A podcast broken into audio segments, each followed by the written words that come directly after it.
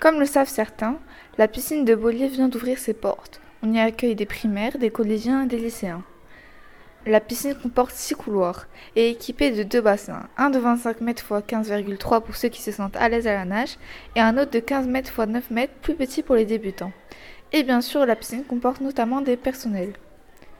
Commençons par poser des questions à des sixièmes qui ont déjà nagé dans la piscine.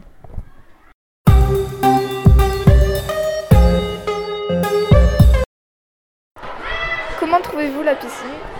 Euh, elle est assez grande parce qu'on a plusieurs groupes et par euh, chaque rangée on a des groupes de 5 à peu près.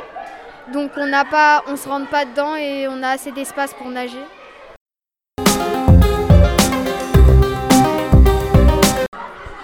Euh, oui, en fait, quand on commence, quand on rentre de- dedans, c'est propre. Mais une fois qu'il y a beaucoup de gens, puisqu'il y a deux classes en même temps qui font natation, bah, elle se salit un peu.